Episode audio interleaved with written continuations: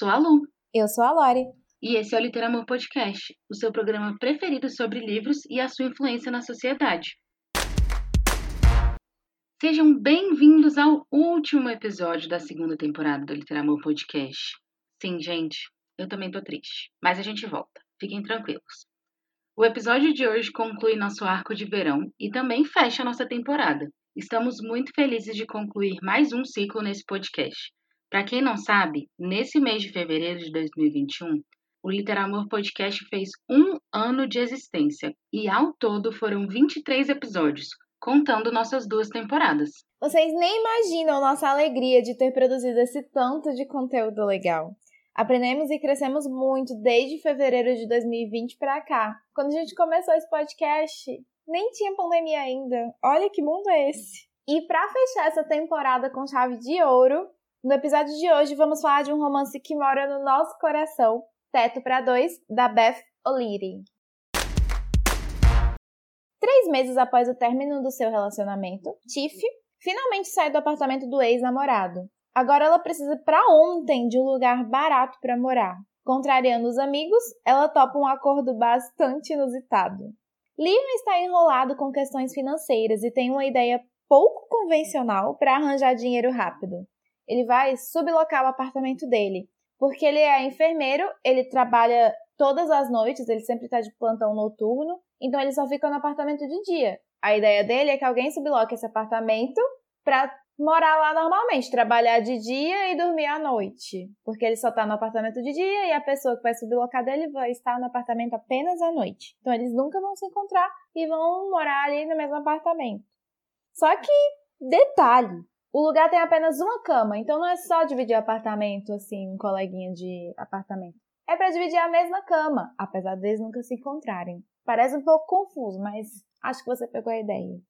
Então, sem nunca terem se encontrado pessoalmente, Leon e Tiff fecham um contrato de seis meses e passam a resolver as trivialidades do dia a dia por post-its. E esses post-its ficam espalhados pela casa, então quando alguém acha que o outro tá bagunceiro demais, deixa um post-it falando, meu filho, vamos deixar mais arrumado, porque eu moro aqui no outro período que você não tá. E aí esses post-its vão evoluindo, evoluindo para bilhetes maiores ou até para piadinhas. E vai se criando um relacionamento via post-its muito legal, um relacionamento de amigos mesmo, de colegas que dividem quarto. Mas será que essa solução aparentemente perfeita resiste a ex-namorado obsessivo, uma namorada ciumenta, um irmão muito encrencado, dois empregos muito exigentes e alguns amigos super protetores? Fica aí o questionamento. Vocês meio que entenderam, né? Mesma cama, mesma casa, horários completamente opostos sem nunca se ver. Eu achei essa sinopse muito inusitada, apesar de parecer já um clichêzão, tipo, ah, eu sei o que vai acontecer, eles vão se apaixonar, isso é óbvio. Mas a gente promete que tem muito mais nessa história. Pois é, pessoal. O livro é muito mais profundo do que a gente imagina. Apesar de ser, sim, um livro leve e divertido, ele consegue mostrar um relacionamento abusivo de uma forma sensível e que agrega ao leitor. O namorado obcecado da Tiff, que aparece lá na sinopse, ele é o típico homem lixo abusivo, que manipula emocionalmente e faz a parceira acreditar que não vai encontrar ninguém além dele. Eu acho que todo mundo já conheceu um homem assim, né? Seja tendo uma experiência você mesma com ele, ou vendo alguém próximo estar tá num relacionamento assim. E só quem viu isso acontecer sabe o quanto é difícil e o quanto é doloroso para a pessoa que está passando por aquilo entender tudo que está acontecendo. Quando eu digo que o livro não deixa de ser leve por tratar desse assunto, eu não estou dizendo que ele faz isso de uma forma irresponsável, tá? E sim que a autora consegue fazer o leitor pensar sobre esse tipo de situação, aprender com o que está sendo mostrado e ainda se entreter com a leveza do romance entre Leon e Tiff. É bem interessante, na verdade, como a autora consegue equilibrar as coisas, sabe? Como eu falei, para quem está num relacionamento abusivo, é muito difícil perceber o que está acontecendo. E todo o processo, desde que a pessoa percebe até ela de fato conseguir se livrar daquilo, é muito doloroso. Mas a autora conseguiu passar isso, eu não sei nem explicar, gente, sério. Porque é muito único desse livro a forma como as coisas são apresentadas ao leitor, como o livro faz a gente pensar e entender como um relacionamento abusivo funciona, como essa manipulação emocional funciona. E ao mesmo tempo se colocar no lugar da Tiff e sentir tudo aquilo que ela tá passando, sentir toda aquela dor e tal. É bem legal. Quando eu li esse livro, eu fiquei bem chocada, mas assim, num sentido muito positivo. Porque eu não esperava que esse livro tratasse de assuntos de tanta importância, com tanta sensibilidade. Porque assim, há pouquíssimo tempo, pouco tempo mesmo, não era comum que as autoras questionassem comportamentos da sociedade assim, que tipo dedicassem um pouco, uma linha, uma frase que seja do livro para falar que tipo, esse comportamento aqui, ele não é normal, tá, leitores? Para deixar claro que isso não pode ser encarado pelo leitor como uma coisa OK mesmo, que normalização do que é errado. Então isso é uma coisa muito recente. Um exemplo, a Netflix, ela fez uma série, pegou um livro e fez uma série chamada Doces Magnólias, e essa série tá bem reformulada, tem mais representatividade e tudo mais. Mas o livro, ele é antigo. E eu e a Lu lemos esse livro no Clube Entre Romances da Paula Alexandra, foi o primeiro livro desse clube. E eu senti muita dificuldade, a Lu também, de não sentir raiva, porque a autora colocava rivalidade feminina como se fosse tipo assim, não tem como não acontecer, né? As mulheres elas têm que se odiar e brigar por homem mesmo, né? E ficar se ficar rinhando por causa de homem, ficar menosprezando uma outra por causa da aparência, por causa de X coisa. E na época que a autora escreveu esse livro, provavelmente nenhuma das reflexões que a gente tem tido ultimamente estavam em pauta. Mas não é um livro tão antigo assim, sei lá, ele tem 10 anos, 7 anos. Então, 7 anos atrás, não eram coisas que se discutiam e que se alertava nos livros que era errado.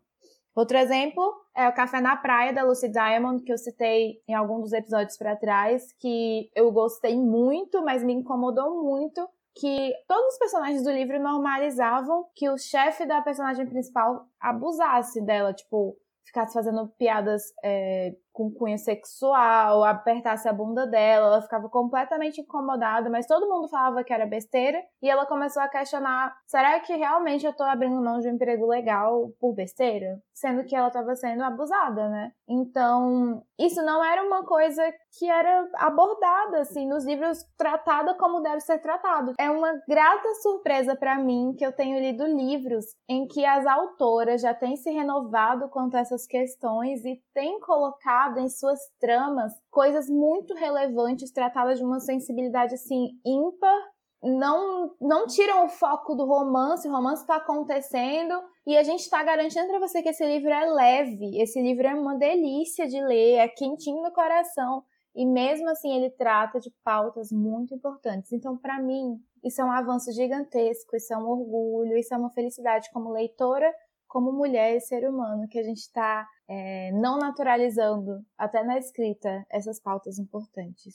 Como dois exemplos bons, eu citei dois exemplos ruins e agora eu vou falar dois exemplos bons e dois exemplos BR. O livro Boa Noite, que eu dei como menção honrosa no episódio passado da lista de livros para você ler no carnaval, é um livro muito legal, muito rápido, super veronesco, vários verão que a gente já explicou aqui e trata de machismo, trata de homofobia, trata de várias coisas. Por exemplo, a personagem principal é uma menina, uma mulher, né? E ela chega nessa universidade para cursar um curso de ciências da computação. Ela é praticamente a única mulher nesse curso. Então ela é menosprezada porque é um curso completamente de homem, vamos dizer assim. E então ninguém confia que ela vai fazer um, um projeto bom, ninguém confia que ela vai trabalhar bem na área. E há crítica nisso, não é normalizado, sabe? Várias coisas e várias outras questões são abordadas também. Cara, como é lindo ler isso, ver isso. Um conto que eu li também é, se chama A Filha Ideal, da Ione Simões, que é outra autora brasileira, super curtinho, super legal. É uma recontagem da história da Jasmine, do Aladdin, e é muito Cara, é muito. É até muito natural. É tipo assim. Ela, a personagem tava. É uma cantora e tava lendo uma entrevista de um empresário de cantor falando merda na internet. Ele tava falando, ai, tava criticando outra cantora por, pelas atitudes de, de, de, roupa curta, alguma coisa assim, sabe? Eu não me lembro especificamente, mas aí ela parou de ler a revista e falou: Nossa, esse cara é um grande machista. Ela deu nome ao que deveria ter um nome, ao que não pode passar sem o um nome. Tipo assim, isso aqui tá errado. Ele não faria esse comentário do cara que pega geral, o cantor que pega geral, um Fábio Júnior. Então, ela só simplesmente deu o nome ao que deve ter nome, tá ali pontuado pro leitor, que aquilo ali não é uma coisa normal. Para mim é muito importante que essas discussões, essas coisas sejam pontuadas. Eu acho que é muito, muito bom que os livros tragam esse tipo de discussão para a sociedade, sabe? Que essas reflexões entrem no nosso dia a dia por meio da leitura. Porque imagina uma mulher que está passando por uma situação parecida com a da Tiff, pega e lê o livro e entende o que ela está passando, entende qual é a realidade dela. Olha o poder de transformação que essa obra tem, né? De fazer a pessoa entender que aquilo que ela está vivendo é ruim é errado, que ela não precisa estar vivendo aquilo. Então, eu acho muito, muito importante que esses temas sejam debatidos dentro da literatura, para que as pessoas compreendam, para que as pessoas conversem entre si e para que a gente possa, como sociedade, mudar o nosso comportamento. Uma questão que chamou muito nossa atenção lendo Teto para Dois foi o desenvolvimento dos protagonistas individualmente. No caso da Tiff, o crescimento gira em torno de entender que seu relacionamento anterior era abusivo e aprender sim que ela merece coisa muito melhor, que ela não está presa e fadada a só conseguir aquele relacionamento, como o cara dizia para ela. Dói, mas é um processo de cura muito bonito e emocionante. Algo que eu achei que foi muito bem representado em todo esse desenvolvimento da Tiff com relação ao relacionamento abusivo dela foram as amizades que ela tinha. Porque todo mundo em volta dela percebia que aquele relacionamento não fazia bem, que ela precisava sair daquilo. E mesmo esses amigos tentando avisá-la do que estava acontecendo, ela tinha muita dificuldade em perceber. Esse é o tipo de situação que a pessoa que está vivendo não consegue. Ela olha para aquilo e às vezes ela está tão mal emocionalmente que ela não percebe realmente que aquela situação faz mal para ela. Os amigos dela, ao mesmo tempo que eles davam um suporte emocional, eles conseguiram respeitar o tempo dela para processar e aceitar, entender tudo o que estava acontecendo. Claro que se a pessoa está correndo um risco, né, se ela está em perigo, se ela está sofrendo agressão, quem está em volta precisa intervir.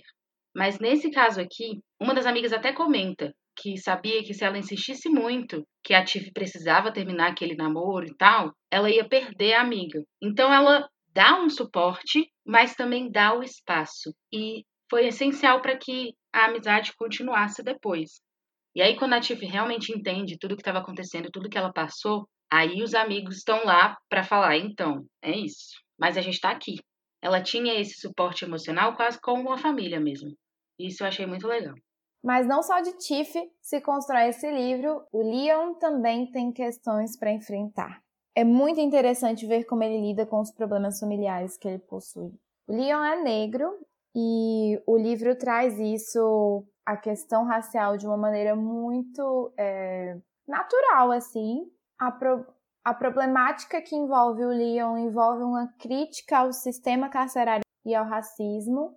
Você não espera ver essa profundidade de discussão é, nesse livro de romance, todo fofinho, capa verde menta, cheio de post-its, e você vai entrando na história e vai vendo as camadas que tem. Não só o romance, tem o crescimento individual e as questões de cada um. É, não é o foco principal do livro, essas questões são secundárias, mas o livro traz essa pegada de pincelar coisas que fazem você refletir por muito tempo. De vez em quando eu me pego pensando na, nas questões que foram apresentadas aqui, principalmente na questão do racismo e do sistema carcerário. Com o Teto para Dois, nós conseguimos ver leveza, romance, quentinho no coração, delícia de ler, leitura rápida de verão, vibes assim, e ver que assuntos pesados podem ser tratados com sensibilidade se o autor quiser. Então, mais uma vez, ressaltar o que eu já falei no tópico anterior, que é eu sinto muito orgulho no meu coração como leitora quando eu vejo autores que se dedicam a entreter, porque a gente precisa do entretenimento, a gente precisa da arte para fazer a gente passar por esses momentos da nossa vida, como a gente já falou naquele episódio de arte em tempos de crise, mas que sabem que eles têm uma, uma missão ali, que eles podem trazer reflexões que vão mexer com a vida das pessoas.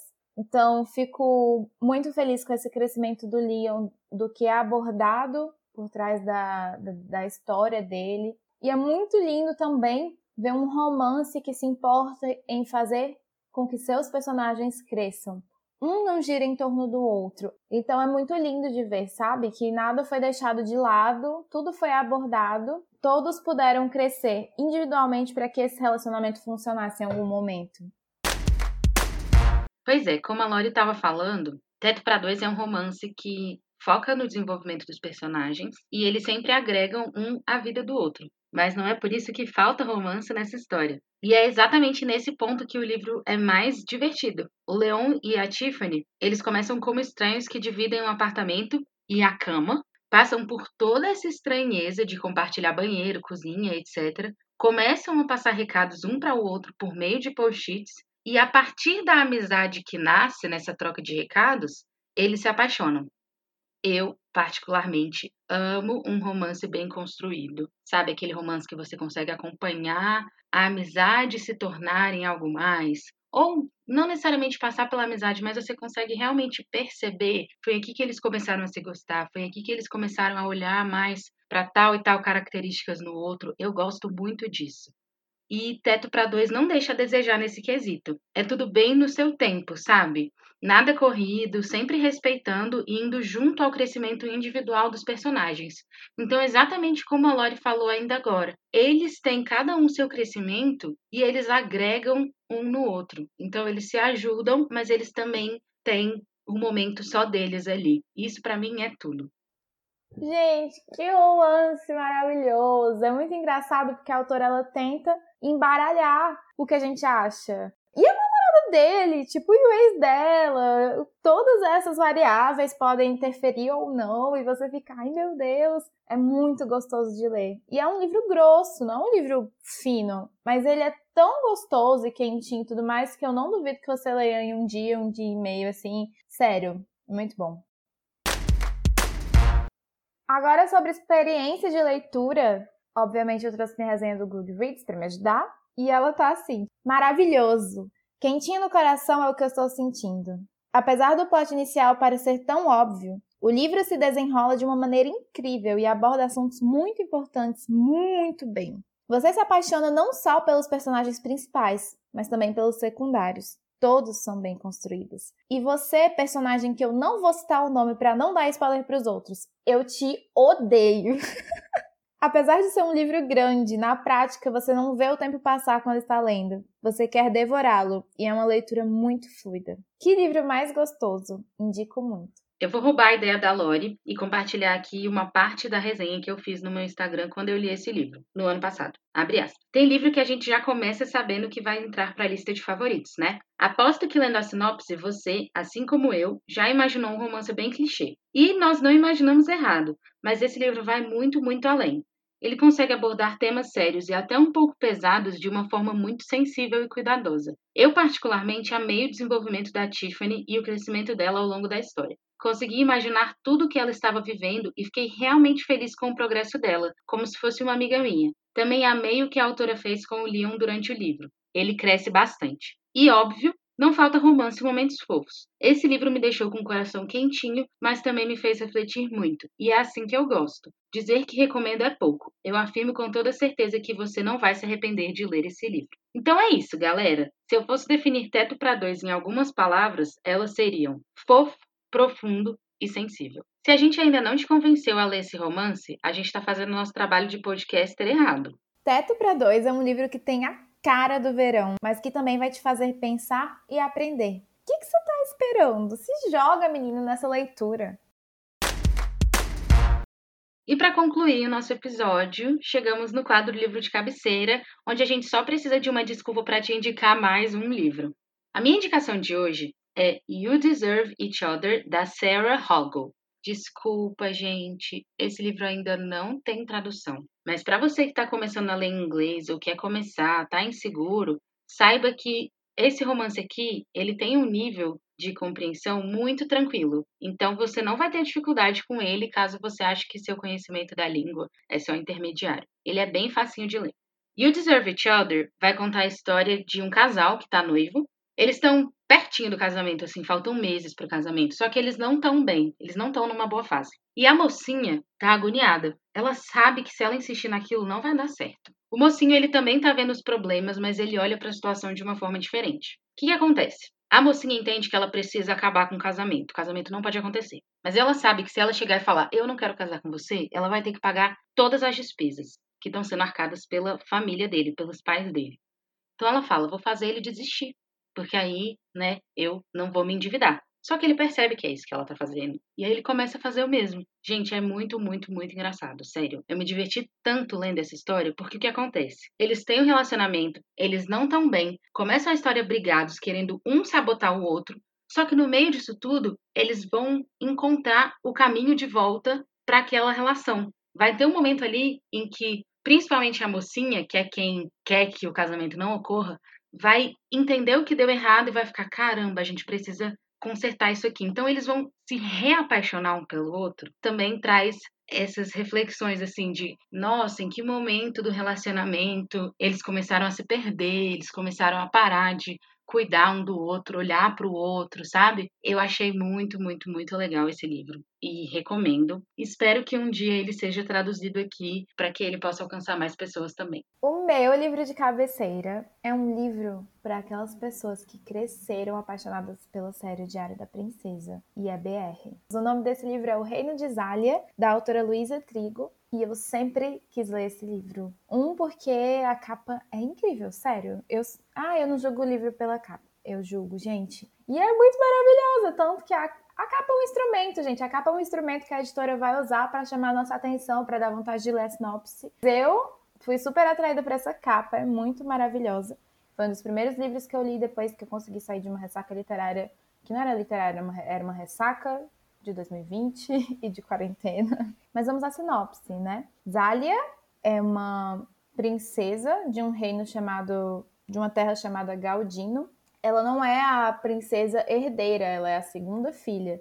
Então ela foi criada meio afastada, ela foi mandada para colégio interno para que ela não precisasse realmente se envolver em todos aqueles protocolos e ter o mínimo de uma vida normal. Esse foi o pensamento da mãe dela ao enviar ela para longe. Então ela não foi treinada para ser a rainha. Ela foi treinada para ser realeza, mas ali de boa, não, sem ter a obrigação de ser rainha. Só que um dia acontece um atentado, está tendo revoltas na, no país dela, no Galdino, e o irmão dela, que era o herdeiro, ele morre. E isso é o que faz a história desenrolar, porque a princesa que nunca foi treinada para ser rainha, que não foi treinada para ter tato político, essas coisas, e que é muito jovem, ela tem, sei lá, 16, 17 anos, ela está terminando o ensino médio, ela adora fotografia, ela tinha esse privilégio de, como ela não era herdeira, ela iria fazer o que ela quisesse da vida, assim, dentro do possível, ela iria ser fotógrafa, ela iria fazer outras coisas. Mas agora ela vai ter que ser a princesa herdeira.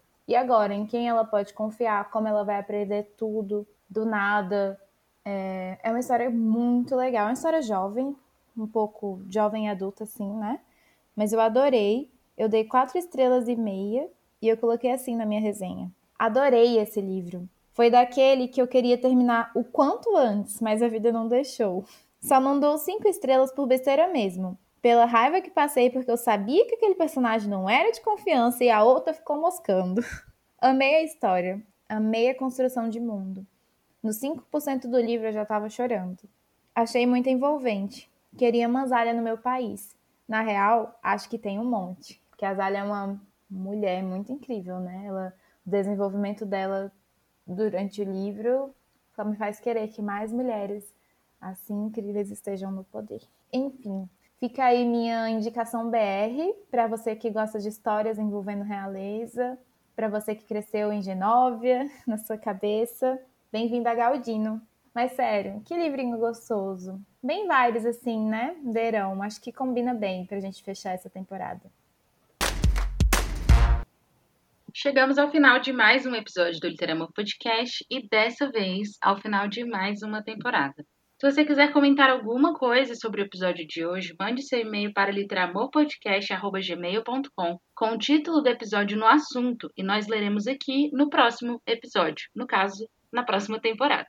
Pois é, gente, a gente vai tirar um tempinho para pensar em temas, em arcos super legais para a gente trazer aqui, para a gente discutir, para a gente indicar para vocês. Então, se vocês têm algo que querem ouvir aqui, ah, eu quero ouvir sobre fantasia, eu quero ouvir sobre distopia, eu quero ouvir sobre Agatha Christie, conta pra gente. Segue a gente nas nossas redes sociais, é arroba felicitando o meu, arroba underline literamor underline da Luísa, e aí você vai saber quando que a gente volta, é, quais são as leituras que a gente vai estar tá fazendo nesse período de folga. E sempre vocês podem estar em comunicação com a gente. A gente adora falar de livro, é por isso que a gente fez esse podcast. Então, chama a gente, chama no contatinho, bebê.